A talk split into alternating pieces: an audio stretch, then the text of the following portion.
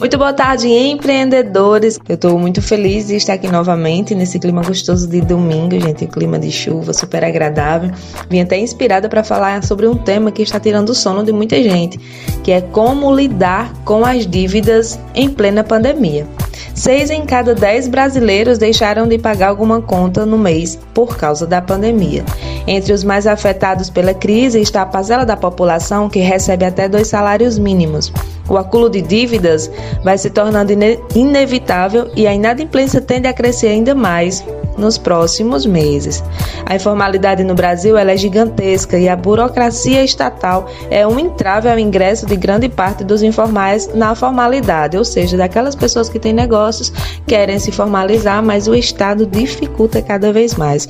No que diz respeito ao comércio e prestadores de serviços formais, o retorno às atividades ainda não foi suficiente para recompor as perdas do período de inatividade imposto pelas medidas de prevenção ao Covid-19.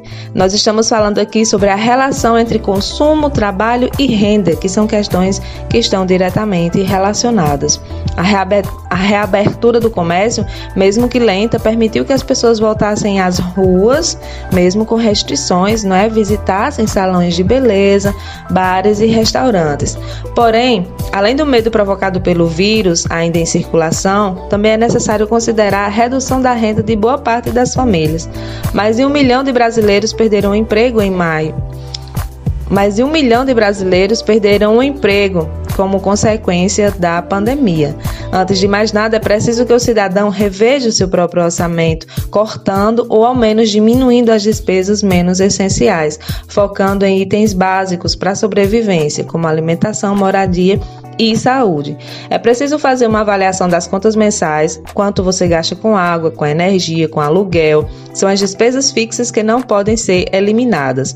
Essa base mensal de gastos dará a noção necessária para que você, cidadão, entenda o quanto pode gastar. Depois é o momento de analisar as dívidas e entrar em contato com seus credores para verificar a possibilidade de renegociação. Na relação entre empresas e consumidores, deve prevalecer o bom senso e a razoabilidade, especialmente nesse momento de pandemia. A mesma empresa que cobra dos seus clientes, ela também pode estar em dívida com os fornecedores. O momento ela não está fácil para ninguém. O custo da inadimplência pode ser mitigado com o oferecimento de descontos, parcelamentos das dívidas em aberto. Com isso, pode-se viabilizar a continuidade dos negócios e, consequentemente, a circulação de riquezas. Enquanto não temos uma previsão de volta à normalidade, nós devemos investir na sobrevivência das empresas. O governo ele deveria realmente se preocupar em fazer chegar às pequenas e médias empresas linhas de créditos mais acessíveis que as oferecidas pelo banco, né? Já que elas são responsáveis pela maior parte dos empregos gerados. Enquanto isso não acontece, o negócio é ter paciência e compreender o momento de dificuldade que todos nós estamos passando, é o que pode nos unir e nos fortalecer nessa crise. Aqui foi a Aline Monielli. Eu espero vocês no domingo que vem, minha gente.